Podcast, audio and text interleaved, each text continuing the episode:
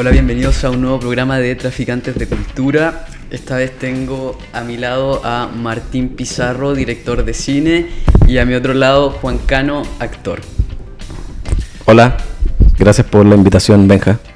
Hola, hola, muchas gracias, sí, Benja. Un gusto estar acá. Sí. Hoy día vamos a hablar principalmente de cortometraje que grabaron ustedes que se llama Sarita Colonia. Cuéntenos un poco cómo, cómo nace la idea, el nombre, porque no podemos hacer mucho spoiler tampoco, así que ahondemos un poco Eh, eso. Sarita Colonia es un cortometraje romántico que nació eh, de, un, de una crisis amorosa que tuve, eh, de, de- como de la ruptura de una relación que la canalicé en un, en un cortometraje. Eh, cuando yo estaba con- cuando terminé esta relación de pareja con esta persona, mi ex pareja, eh, en un momento soñaba con ella. Y yo creía que como que compartíamos el mismo sueño. Y eso como que se me, me dio dando vueltas en la cabeza y decidí hacer un corto de eso. Y, mm, y lo escribí en base a eso, hicimos el corto, llamé a Juan, a la Pauli eh, y lo hicimos. Y quedó esta, este corto medio surrealista, fantástico, realismo mágico que, que también es como nosotros nos queremos perfilar en, el cine. Y, y nada, está ahí. Em, queremos estrenarlo en Santiago. Próximamente lo íbamos a estrenar en, Fan- en Fanges, que es el Festival de Cine de Género de, de- Santiago, pero no pudimos porque se canceló por, el, por lo que está pasando en Chile, por el estallido social. Em, pero queremos que se vea y estamos gestionando algunas, algunas fechas por ahí. Pero de eso va. Y se llama Sarita Colonia porque se grabó en un restaurante que se llama Sarita Colonia. Que, que es de comida peruana travesti, así se perfila. Porque es comida peruana que se viste de algo que no es. Súper rico. Eso, es súper rico. Súper rico. Eso, eso es el corto, menos. Y, y también eh, después nos juntamos como a hablar del corto y dar nuestras ideas, como nues- nuestras propias visiones del corto y a partir de eso como que cada uno generó, digamos, como una consigna acerca del corto. Yo, yo tengo mi propia consigna que siempre la digo, que para mí el corto es la caída del macho contemporáneo. ¿Cachai? Para mí eso es el corto y me gusta verlo así y así fue como intenté interpretar el, el tema. A ver si por ahí prende. Yo que lo vi no, no me había ido por ese lado. Interesante el análisis. Sí, como de la pertenencia, de, de- de sentir que aún te pertenece otra persona, como que de ahí, de ahí me gustó agarrarlo. Es que al final también es muy ególatra cuando uno está con, o sea, no siempre, pero cuando uno está con una relación con alguien, igual hay, hay un grado de, de ser egocéntrico, de que, que- y querer pertenecer a la persona y querer ser de la persona, y en ese sentido igual es egoísta, pues, y, en- y, y- y es como desprenderse también de eso, el corto, de alguna manera. Y por eso también el Juan, yo eh, eh, como que comprendo su interpretación, que es como la caída de, de este buen egocéntrico que quiere que la persona sea de ella. Porque es, de- es muy de pareja, es muy de desamor también el corto. Sí. Como una onda así como el no, no puedo vivir sin ti o no vas a encontrar a alguien mejor que yo. Claro, Por pero... Yo lo vi por ahí. Porque Sí, claro, o sea, yo o siento que, siento que no, no sé si eh, específicamente, específicamente así, pero mm, eh, igual es lo que le pasa en general al- a, a- al- a la mayoría de las personas que sienten que aún, como que no pueden soltar a la otra persona porque sienten que aún les pertenece, ¿cachai? Y de hecho tú lo mencionaste ahora para el otro lado, como sentir que yo le pertenezco a otra persona. Y en realidad el genérico habla muy bien de ti, amigo, ya. Pero, eh, pero el genérico es la otra persona, yo no la puedo soltar, ¿cachai? Tú quédate conmigo, aunque te haya pero, sido. ¿cachai? pero igual eso es de ambos, pues al final como cuando, cuando uno eh, está en una relación, ambos como que se quieren... Claro, o sea, pero- uno más que otro tal vez, no pero sé, en el pero... corto es claro, ya, sorry, ya, pero es claro quién no olvida a quién, ¿cachai? O Claro. no. O aún, o eso no, no, no, no. No, ¿Cómo es que al final tú? yo creo que eso es lo bonito del cine también, cuando uno hace algo Claro. que cada uno interpreta, porque al final el cine uno, uno, uno escribe una película, un corto, uno la hace y uno la exhibe con una opinión, y después la gente la interpreta de otra manera, y eso también le da al cine, como que nutre al cine, nutre al corto, nutre a, a todo. La interpretación de las otras personas completan la experiencia cinematográfica. Yo creo que no solo el público, sino las personas que hacen cine, los actores, los técnicos, todo, y eso es bacán. Yo creo que el cine eh, es una comunión y está en constante cambio por eso mismo, por las interpretaciones. Mi interpretación era esa, como... Sí. Pero es, es bacán eso. Eh, Fue un buen, fue ameno trabajar para el corto igual. Como eh, los, los trabajos de mesa, eh, se dio todo muy bien con la producción, a pesar de que no, no había tanta plata, pero mm, se dio todo muy bien, como que la producción eh, fue bien pulcra. Y nada, ojalá lo puedan ver cuando se dé en cualquier eh, festival o qué sé yo. Próximamente vamos a estar en un festival. Mira, vamos a estar en Pucón, en Rucapilán, el Festival Rucapilán, que va a ser el próximo, el sábado, no este, perdón, en diciembre, el primer sábado de diciembre. Vamos a exhibir el cortometraje en, una, en la competencia el sábado 7, se va a exhibir en Pucón, en Rucapilán, que es un festival eh, de eh, que tiene competencia de largometraje y cortometraje y vamos a estar ahí. Compitiendo. eh, compitiendo. Van todos. Elenco, tú. Vamos, Podríamos ir nosotros, Voy a tratar no de ir está yo y el Juan, pero no, aún no lo sé. Oye, ¿esas son fotos las que están saliendo? ¿O Son fotogramas del corto. No, estamos, pa- Buena. estamos pasando el corte No, está legalmente bueno. detrás. Estaba buena la foto. Bueno, el, eh, quiero Oye. mandarle saludos al equipo de el cortometraje. Producciones Bueno. Cope Films. Vicente Roslot, Antonio Pizarro y Tomás Díaz. Si nos están escuchando, Grande un saludo muy grande, un abrazo muy grande a todos. A Oye, todos. eh, tocando un punto que, que dijo Juan, eh, el cortometraje ya está bien salido de ti, de eh, dirección, tu idea, eh, pero me habláis de mesas de trabajo. Claro. ¿Cómo fue la realización de, de ese paso? Porque eh, conocemos directores que se agarran una idea, la hacen, los actores la llevan a cabo según la visión del director, pero también es interesante cuando se generan estas mesas y empiezan a dar como opiniones diferentes y pueden surgir temas como los que decías tú, por ejemplo. Sí, sí, de hecho cambiamos textos, eh, conversamos caleta, porque justo en esa época, que no, no me acuerdo si fue en marzo del año pasado o de este año, eh, o abril, no, no me acuerdo, pero estaba viendo mucho, mucho ruido del movimiento feminista, pero así heavy. Entonces como que nos obligó, no, nos sentimos como con la obligación de eh, hablar del tema. ¿cachai? Y fue, fue mucho mejor para nosotros, al menos, no, no, eh, no voy a hablar por la Pauli, pero siento que igual estaba en esa onda de comprender el corto desde ese, desde, desde ese ángulo. Y, y el Martín nos, nos eh, recibió muy bien nuestras críticas, como nuestras vi- visiones acerca del corto también. Yo creo que para mí fue muy nutritivo y es muy nutritivo hacer trabajo de mesa porque uno va descubriendo el corto, especialmente cuando uno está haciendo un trabajo de cine independiente, en donde las cosas van a cambiar, en donde los actores se involucran mucho. eh, escuchar las opiniones, escuchar, por ejemplo, me acuerdo que el Juan y la Pauli cambiaron textos, cambiaron de orden texto porque ah, para ellos les hacía mucho más sentido el, el corto, Sí. le hacía mucho más sentido la historia y eso para mí es un aprendizaje muy grande y al final es como un al final uno, uno va nutriendo el corto con, con la interpretación de los actores, porque también es, es, su, es, la manera en, que ellos trabajan, no necesariamente es su pega, pero sí ellos trabajan de esa manera y es súper bacán como que lo hagan y que se impongan y que sean así, porque al final el corto no, no es como del director, al final es de un equipo muy grande. Y en el caso de, los de los textos y, de, y, de la, y del sentido del corto también jugaron mucho, mucho, mucho la, la Pauli y el Juan. Y eso lo agradezco demasiado y ese proceso me encanta siempre con los actores. Así que como que es un aprendizaje constante de del director con los actores. Eso es bacán, ese, ese trabajo de mesa. Sí, eso igual yo lo valoro un montón porque, mira, hace poco tomé un curso de la técnica de Meissner, de un taller de técnica de actuación de, Stanf- de Meissner, y habla mucho de eso, como se hacía una crítica a los directores porque en general los directores llegan con una idea que es muy difícil de eh, moldear. Eh, entonces eh, hay como un ser arriba al cual hay que darle como en el gusto, que es como en todas las cosas jerárquicas. Y, y habla muy bien, siento yo, del Martín, esta recepción que tiene como de entender la idea del otro, ver, eh, eh, eh, hacer el, eh, como autocrítica o tal vez también como cuestionar al otro, como que se da mucho eso de la mesa de trabajo y, al- y, y de conocerse con el otro.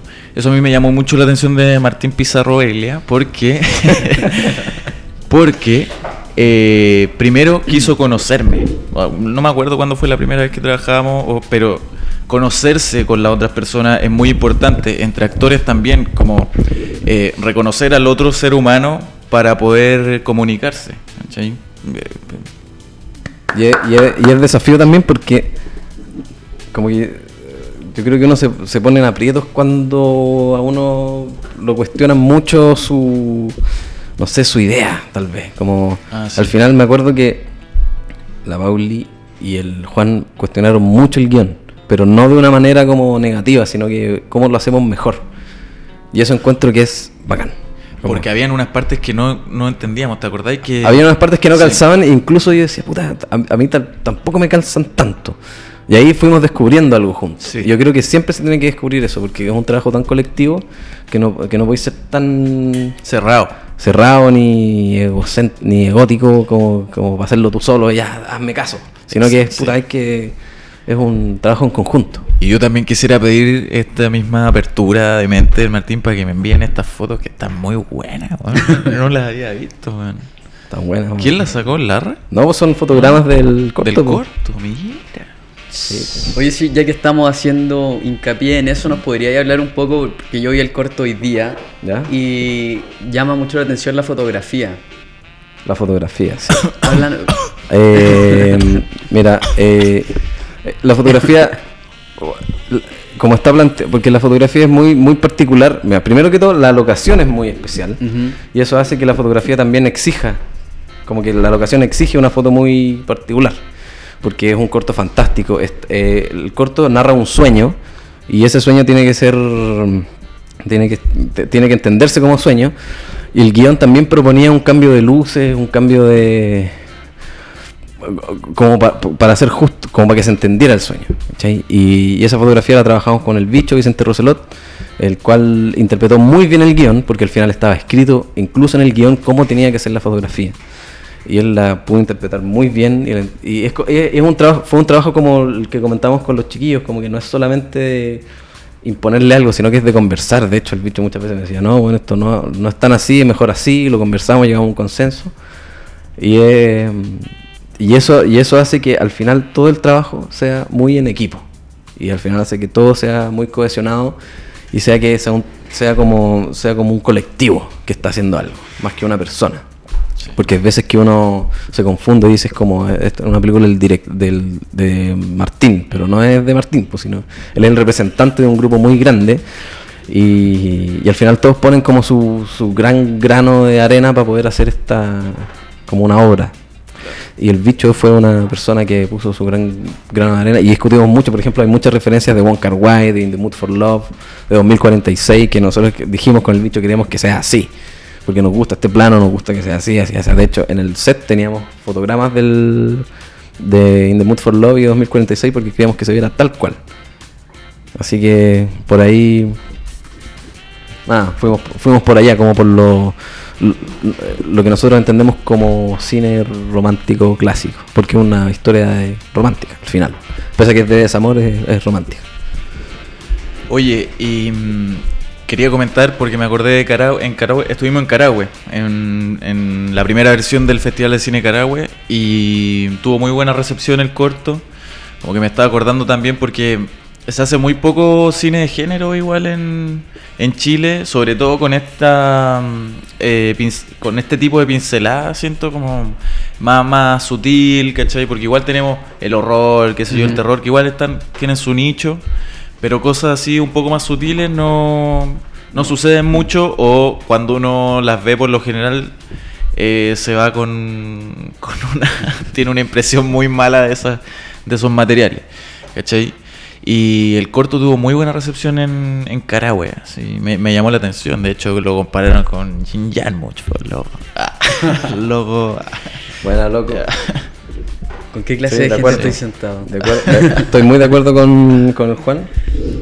Solo que estoy en desacuerdo en un punto que dijo recién, que es que es que uno se va más con, con una sensación media como de género, como no se hace tanto. Ah, ya, sí. Yo creo que hay, hay, hay muy buen cine de género acá. Y a, creo ver, que, a ver dime dime dime quién no, no, o sea, he visto, no sé sus nombres ni nada, pero he visto, no sé, ponte tú en Sanfi que a veces programan Cortos cortos de de, género. género. Ah, ya, en, claro, sí. en Caragua mismo habían un par de cortos de género que están súper buenos, pero... ¿Chilenos? Chileno, sí, sí, sí. ¿Cuál era el de género? Sorry, que tal vez estoy, eh, soy un ignorante, ¿cachai? Como que... No me acuerdo muy bien, pero lo voy a buscar. Ya. Pero, pero yo, yo personalmente he tenido buenas sensaciones con. Entonces con tal vez a lo que me refiero yo es a la fantasía. Puede ser. Sí. No al Yo género. yo sí, lo mismo que- Exacto. Sí. Pero, pero eso es lo bueno también de acá, que, que se hacen una variedad de películas muy grande y de, de tipos de películas, pero uno no consume tanto esas películas, sino que se va solo, solamente como por un lado del cine y al final uno también tiene que abrirse de mente para poder conocer otros, como los cines chilenos. Sí. No hablar de cine chileno, sino de los cines, de los diferentes cines que existen acá. Está buena esa. ¿eh? Está buena. A mí me Sí. gusta hablar de cines. Me Sí, gusta. cine. Me gusta. Porque hay mucho. Y por otro lado, para, para la gente que no está metida dentro del mundo del cine, pareciera que hacer un cortometraje lo puede hacer cualquiera, que es muy fácil. Y entre medio la gente va escuchando las cosas que ustedes van comentando.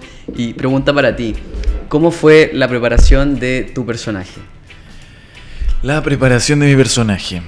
Eh, Uy, fue hace tanto en realidad, pero... mm, ¿Cuándo lo grabaron? No me acuerdo. El año sí. pasado, creo. Creo que fue el año pasado, sí. Fue el, el- Como en ah, mayo. en mayo del año. Sí. Al principio del año pasado fue. Sí. Eh, en general, como que hice el trabajo eh, clásico de estructura de, de la escena, de, la- de las varias escenas, porque al final era como una escena sola.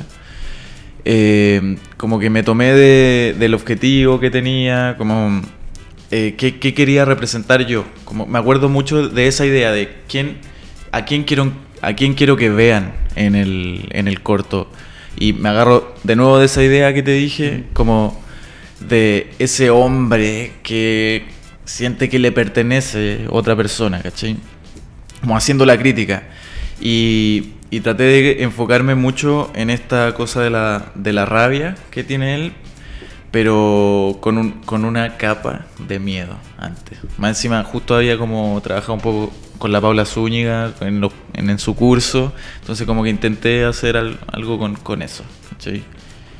Pero más, más que eso, no, no, el trabajo fue más eh, teórico acerca de qué queríamos eh, encarnar con el corto. ¿sí? Que ya lo hablamos delante. Sí. Eso. No sé si responde tu pregunta. Sí, sí, sí. ¿Y el trabajo en equipo cómo fue en este caso? Porque básicamente un grupo de amigos.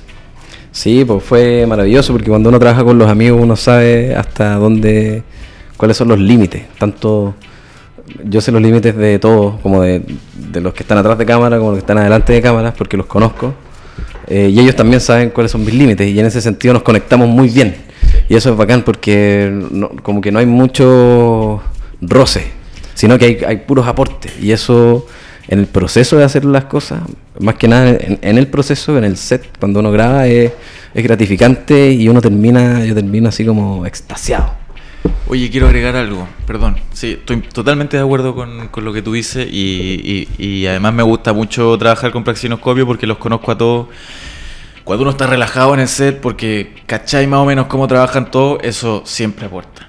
Porque así todos como que están en, en- en relajo, en, en danza se habla mucho, oye, en danza se habla mucho esto, de allá, que eh, soltar en la dificultad. Cuando estás relajado es más fácil como entrar en ciertas zonas. Ya. Bueno, pero lo que te iba a decir sobre el trabajo también, el texto. El, eh, eh, era un corto de mucho, de mucho texto, de diálogo. ¿Cachai? Entonces lo pasamos varias veces con la Pauli, como que hicimos mucho, muchas lecturas con el Martín presente. ¿Cachai? Como para encontrar esa organicidad con la Pauli de dos personas que estuvieron juntas, ¿cachai? Donde hay complicidad, donde hubo amor. Y por suerte creo que estuvimos bien elegidos la Pauli y yo porque había, había mucha confianza con la Pauli. Además, Som- se, somos- conocían, exacto. se conocen mucho y Sí. tienen confianza y eso, y eso es bacán, incluso al, al momento de cambiar los textos, porque como que, como que se sentían con el derecho de cambiarlo y, y a mí me encantaba eso, como que fueran allí, "Pa, esto no está bien, sino que creo que es así. Algunos me convencían, otros no, pero Exacto. llegamos a un consenso y eso es Sí. eh, único, creo Sí. yo. Y eso es de la confianza, es del trabajo en equipo, es de conocerse. Sí, porque, eh, bueno, eso aportó y, y más encima el corto como que em- es solo diálogo, ¿cachai? Como no siempre veí, o sea, eh, son dos personas hablando nomás. Sí, para poner en contexto, uno- son dos personas en un restaurante que, están- Exacto. que se encuentran y están conversando en una mesa. ¿cachai? Y más encima, ya, no voy a, no puedo decir más. Sí, dale nomás, Ya, pero, dilo. pero es- hay una suerte como de cosa mm, eh, onírica eh, que, que no sabéis bien qué onda. Y nosotros tam- también teníamos que eh, sustentar eso, ¿cachai? Como estábamos en, en un sueño, ¿cachai? ¿Cómo eres tú cuando estás en un sueño? Porque obvio que todos nos hemos, cuando nos damos cuenta que estamos soñando y estamos durmiendo, hay algo también, ¿cachai? ¿Cómo es cuando estás tú dentro del sueño? Eh, Claro, sucede ¿cómo- algo extraño. ¿Cómo hacer verosímil un sueño para un actor y para la pantalla? Y, y- y eso creo que lo hicieron bien, lo hicieron sutilmente. Sí. Porque al final yo creo que las sutilezas también, no siempre, pero en este caso las sutilezas hacían que, que todo fuera eh, más creíble. Sí. Y, y eso está en la, en la propuesta de todos. ¿cachai? Y eso, eso es lo bonito, la propuesta de los actores, de la foto, de cómo ponemos la cámara. Y al final todo eso confluye en que, ah, como que te creéis que están en un sueño, y está bien, y es bacán, y como que imponís ese, ese mundo y, y la gente se lo cree. Eso, Sí. Creo. No, sí, sí, es verdad. El- es, es peludo de repente ver eh, em, eh, cortos o películas donde haya mucho diálogo. O sea, en general, no, tampoco voy a generalizar, pero mm, está, al menos yo, eh, cuando voy a ver cine chileno a los festivales, en general me enfrento como a ciertas atmósferas que a veces eh, se repiten, ¿cachai? Y no sé, po, yo al menos echo de menos esta cosa de lo cotidiano, de con- una conversación cotidiana, ¿cachai? Eh, y, y- y en el corto sucede que esta eh, conversación cotidiana, que por ser la Pauli y yo, que nos conocemos, hemos trabajado juntos varias veces, eh, se da de manera orgánica, además agregarle esa capa de que eh, eh, eh, esa capa como elegante que tiene el corto, porque el corto igual es- tiene una elegancia, ¿cachai? Que, que es por la referencia, supongo, también de eh, esto de Won- Work, Kar-wai. ¿Cachai? Como eh, eso cotidiano lo le ponemos aquí esa cosa elegante, ¿cachai? Como que ahí hay un elegante, ¿no? Oye, y, y ahora que mencionaste eso, ¿en qué se basa eso? Como, como dice el Juan, a referencias tuyas, porque igual es como raro en Chile ver gente de la edad tuya o de la Pauli vestidos como están vestidos, ¿cachai? Mm, Tiene que ver como... Porque yo, así, yo mientras lo veía pensaba, ¿son cuicos? como, que, como que trataba de, de enganchar el por qué la vestimenta. Tiene que ver solamente porque están en un sueño y dentro de un sueño aparecís como... Como no herí en la vida cotidiana, ¿cachai? O, tiene- o tiene, que o tiene que ver con referencia. Tiene que ver más con, con todo. Eh, con que. Sí, con que las referencias también. Con que a, nos, a mí me gusta. Como que me basé un poco en las referencias de Bon Kar Wai. Y Bon Kar Wai tiene un mundo muy grande. Y yo quise como absorber ese, el ADN de ese mundo y tratar de traducirlo en este corto. También está la referencia de que puta, estamos en un sueño, así que no sabemos muy bien la época, por qué están así, qué hizo él antes, qué hizo ella, qué hizo ella antes, y por qué está. Y, y no sé, y yo creo que eso también cuenta. Como por ejemplo la Pauli cuando llega, llega con un llega como de fiesta casi. Claro, como con Y tú te preguntáis claro, como- Una diva.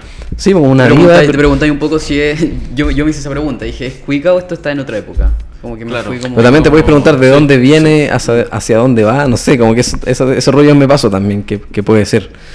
Eh, pero, pe- pero también tiene que ver con, como con este, sentir la elegancia de, de la referencia, como dice el Juan, como estar, no sé, me, me gusta ser elegante, me gusta el traje, eh, estar en un bar y tomarse algo con, con traje, no sé, es como, que, es como un concepto Sí, que tengo, sí. no lo hago, pero sí me gusta como imagen, me gusta como estereotipo. Pero deberíamos Y- terminar el programa y con terno a tomar cerveza.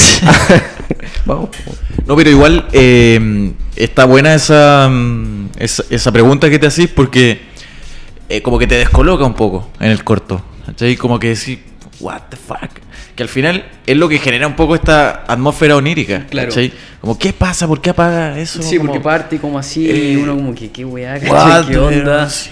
Y de hecho creo que si no, si no estáis muy pendiente y no te dais cuenta como de lo que está alrededor, si ustedes no dicen que es un sueño, puede pasar piola. Exacto. Y es como, no sé, este es un mago, ¿qué, qué onda, cachai? Sí. Pero lo bueno es que en, algu- en un momento sí te das cuenta que es un sueño.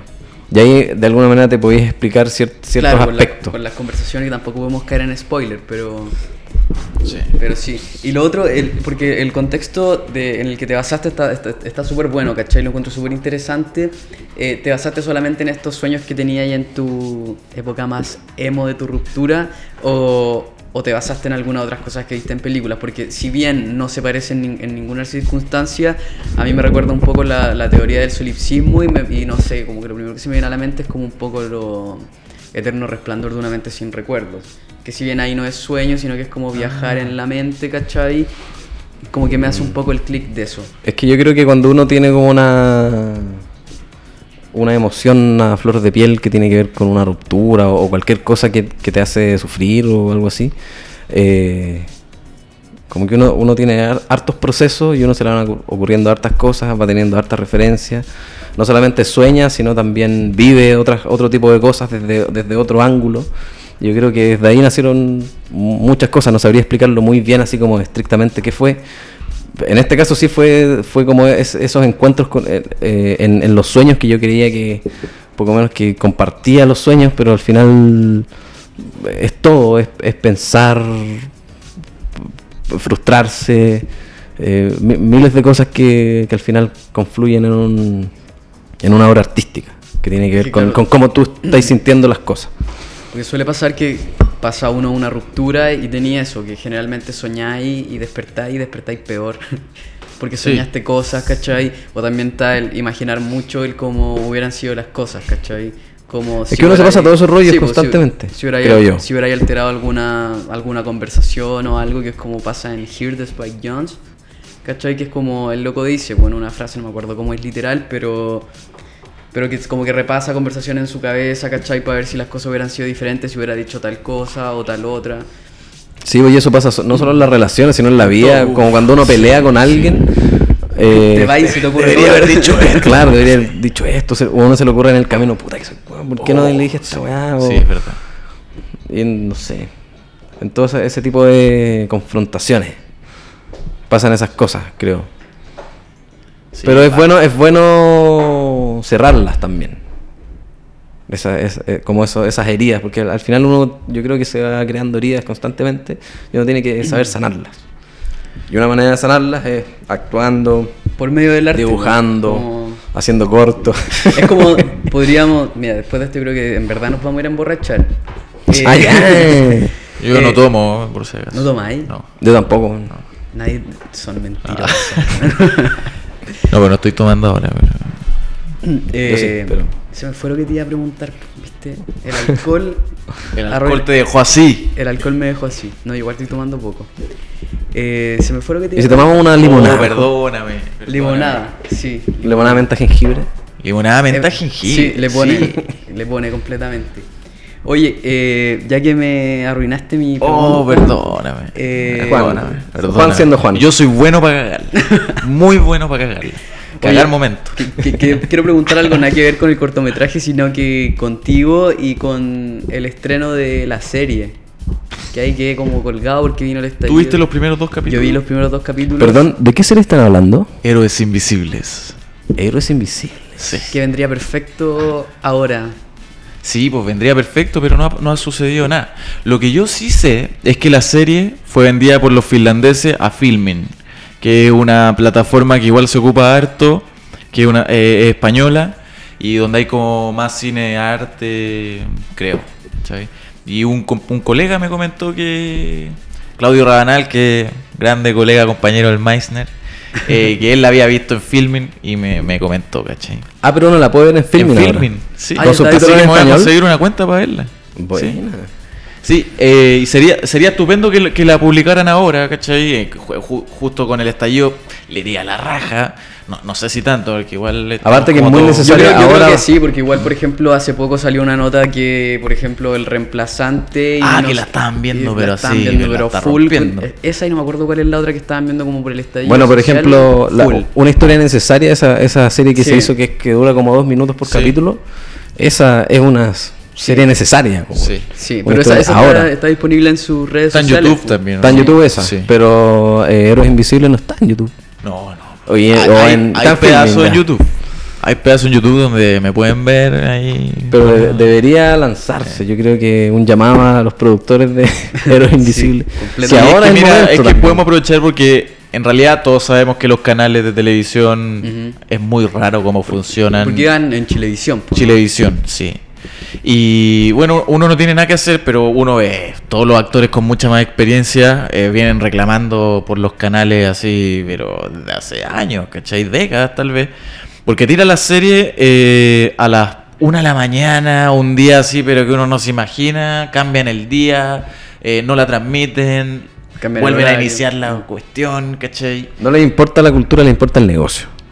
el Esa es la negocio como ellos lo ven, porque tampoco es que tengan una idea eh, tan eh, innovadora de negocio, ¿cachai? Es que están obsoletos los canales. en Pero es que yo, que- no sé, pues si le va mejor a pasapalabra, Claro, filo, es- pasemos pero es que pasapalabra. Tomando pasapalabra, pero pasapalabra no dura o lo que sea, horas, no sé, pues, lo que- cualquier otro programa que le vaya bien. Pero tiene que, tiene Claro, que ver pero- con cómo miden el rating también. po. Pues esa weá, yo no conozco a nadie que tenga el People Meter en su casa. No, y, pero te, te vaya, te vaya a redes sociales. Por ejemplo, yo tengo entendido que a la teleserie está el 13, ¿cómo se llamaba? Pacto de, Pacto de sangre.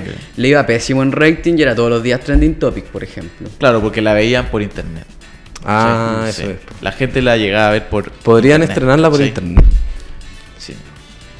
Mira, yo, yo, yo me quedo de manos atadas, en este, de brazos atados en- este momento, pero la serie está buena. Eso es lo que puedo Sí. decir.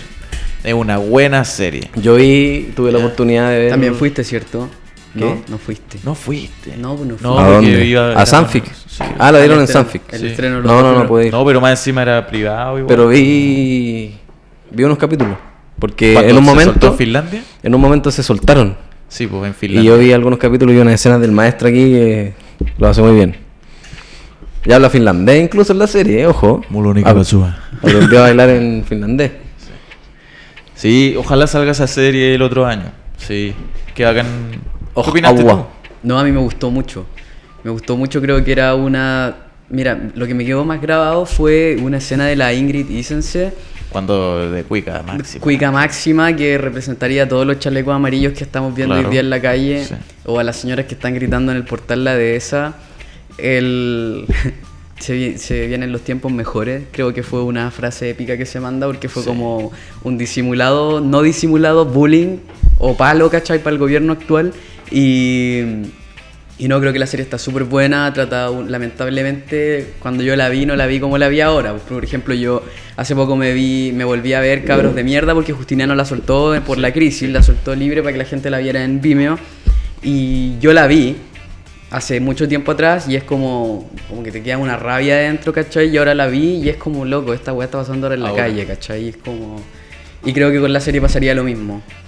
Buena. Creo que pasaría buena, lo mismo. hermoso. Como que Sí. Creo que si lo hubieran, si lo, si lo hubieran logrado pasar antes, porque yo tenía entendido que le iban a, a- a soltar en septiembre, Sí. eh, y uno la ve, verla un antes y un después, creo que del estallido social, creo que tiene una, una lectura diferente a la hora de enfrentarte a, a esa temática en la pantalla. Sí, estoy de acuerdo. Y, y además la, la serie tiene muy buenas facturas, como que Mm. está al nivel de Netflix. Y algo bacán que encontré de la eh, dramaturgia, un poco de la, del guion, es que tiene tanto como tiene tragedia, tiene- muestra ambos lados de la, de, la, de, de la moneda y también tiene momentos cómicos. Entonces es súper completa. O sea, cuando están celebrando porque mataron a, a Allende, ¿cachai? Como que, así como celebrando los hueones en, el- en la calle, así, ¿cachai? Como que Con champaña. es como chistoso, pero al mismo tiempo da susto. Y después tenía imágenes desgarradoras de un extranjero viendo lo que ocurre, ¿cachai? O sea, es, eh, hay una escena en que está en el auto y ve que hay unos pacos pegando a la gente y de repente suena suena como un le dispara frente a su ojo el weón en el auto y, hace como que como que queda así oh, que para mí esa escena es genial como que yo le ap- aplaudo esa, esa escena me, me encantó Buenísimo. Yo creo que también invitar, invitar a la gente a que vea contenidos chilenos, ya que estamos hablando Buena. de eso, en ondamedia.cl. Está tu película y En donde está Crisis también, la película que hicimos hace un par de años. que también Y- tiene una onda como la misma del corto, como un poco lo onírico. Claro, tiene algo onírico, surrealista. Pero también películas que, que ayuden a entender en, en lo que estamos viviendo ahora. Por ejemplo, sé que La Isla de los Pingüinos, la película que también Sí. participó el Juan, no está en onda media no está en onda media. Ah, pero está en Cuevana Eso, pues, está, está disponible en cuevana3.com. Sí, sí. Eso es más pirata, no sé si se puede, se puede decir, pero ya, en fin. Dilo, dilo. no Sí, está en pues, Cuevana Que Sí. la vean en Cuevana, si lo tienen que ver. Cuevana, Cuevana. la isla de los La pingüinos Isla de los Pingüinos está en Cuevana, así que sí. para que la vean. Sí. Muy buena. Y las plantas Y- están en, en Onda Media, que yo participé ahí también en esa película. Las plantas. Y en Onda Media hay muchas Sí. películas chilenas. Sí, sobre Sí, todo si quieren bueno. entender un, el antes y el después. También está Mala Junta. Mala Junta, que es un. La cabros de, mierda, cabros de mierda la pueden encontrar en la web de nosotros, en www.mundopelículas.tv. Buena. Ah, Buscan cabros de mierda y les va a aparecer alguno de los títulos que, que diga que la pueden ver gratis. Porque, como les dije antes, Justiniano la soltó como regalo al pueblo por el estallido social. Buena. Buenísimo. Sí, eh, eh, encuentro importante, bacán el llamado como a que vean Onda Media. Mucha gente no lo conoce y de repente se encuentran con esta página que es como un manjar.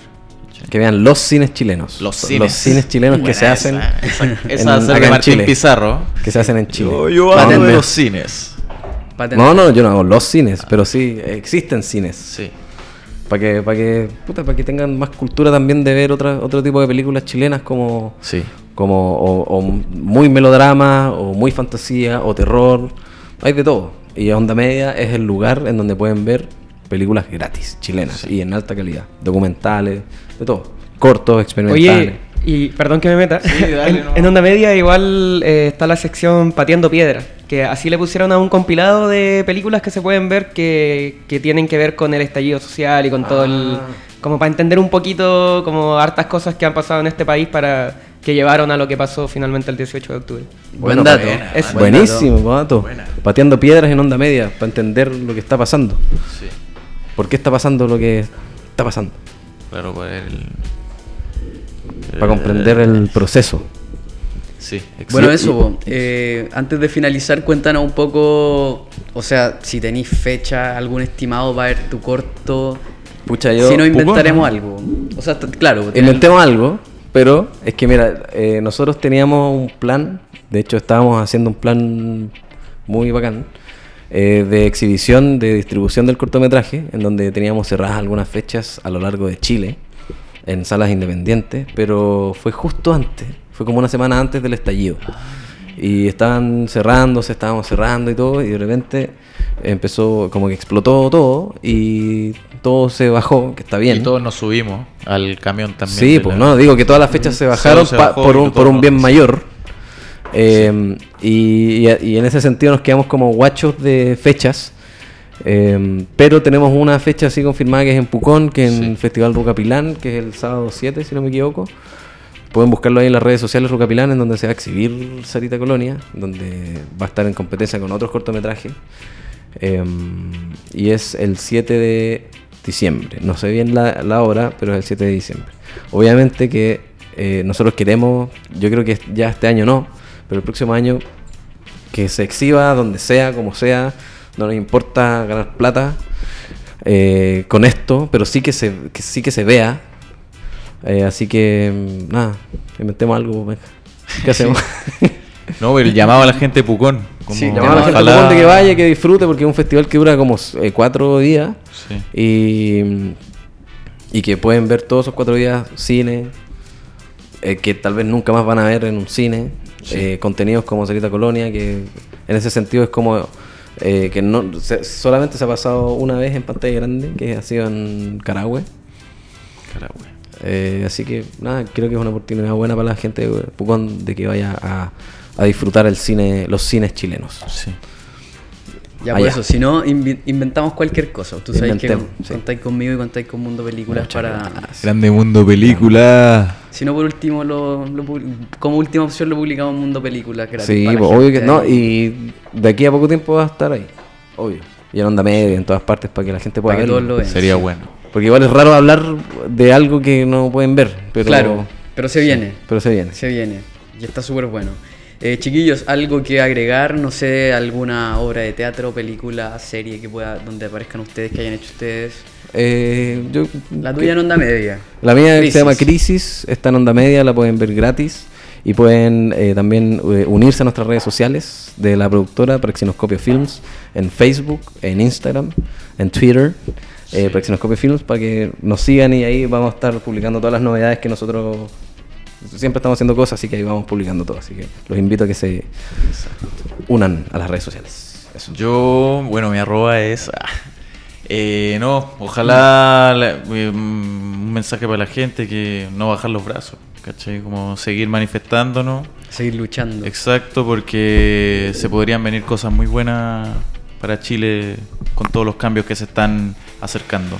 Y que dejen de rebajar la plata en cultura también. Exacto, que paren es el huevo.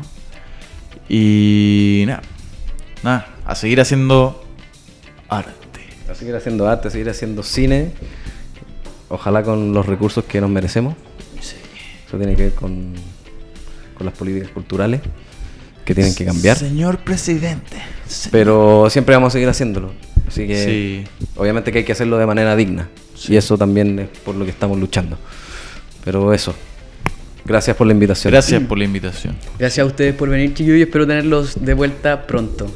Estaremos aquí nuevo, muy pronto. Con algo nuevo. Con algo nuevo. Yo tengo una película para el otro año, que tal vez salga el otro año, así que... Nombre, nombre. O Héroes también. Héroes. Un buen hombre, que es una película que grabé este año. Y no sé, pues, las sorpresas son... De repente ¿Quién llegan sabe? muchas sorpresas. Sí, po. Y Héroes. Hagamos algo cuando estrenen Héroes. Buenísimo. Ya, pues muchas gracias y a todos los que nos escucharon también. Nos vemos en un próximo capítulo de Traficantes de Cultura.